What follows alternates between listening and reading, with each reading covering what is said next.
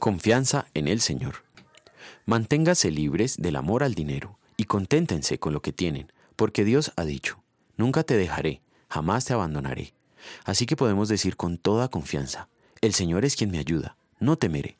¿Qué me puede hacer un simple mortal? Hebreos capítulo 13 versículos 5 y 6. En el pasado la religión tenía mucho poder. Los reyes y poderosos no se atrevían a tomar decisiones sin consultar a sus dioses. Después fue la política la que tomó el control. Las estrategias de gobierno y la diplomacia decidían el destino de las naciones. Con la llegada de la era industrial, la nueva élite de poder la constituyeron los dueños de la riqueza mundial.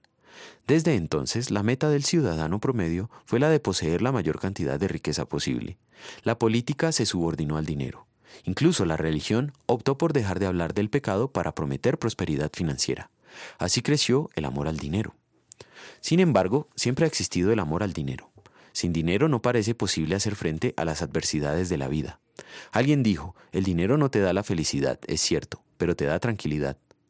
Pero cualquier alivio que pueda provenir de haber confiado en las riquezas resulta demasiado costoso para el ser humano, puesto que atenta contra el amor a Dios y el amor al prójimo. Por esto, el capítulo 13 de Hebreos comienza exhortando, sigan amándose unos a otros fraternalmente. El amor al dinero convierte al prójimo en un rival contra quien competir, buscando que no sea tan próspero materialmente como nosotros mismos. No son inusuales los comentarios que angustian al prójimo, dándole a entender que debería haber escogido otro oficio o carrera que le rinda más dinero. Jesucristo enseñó, nadie puede servir a dos señores, pues menospreciará a uno y amará al otro, o querrá mucho a uno y despreciará al otro. No se puede servir a la vez a Dios y a las riquezas. Mateo 6:24. Sí, el amor al dinero y la confianza en él mismo es el pecado contra el primer mandamiento, por el que merecemos toda la ira de Dios, sin dejar de ser un pecado contra el mandato de amar al prójimo.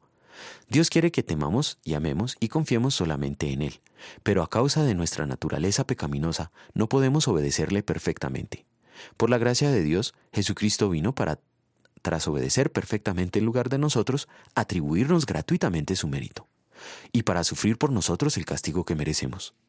En gratitud vamos a querer temer, amar y confiar solo en Dios sobre todas las cosas y amar a nuestro prójimo como a nosotros mismos. Oremos.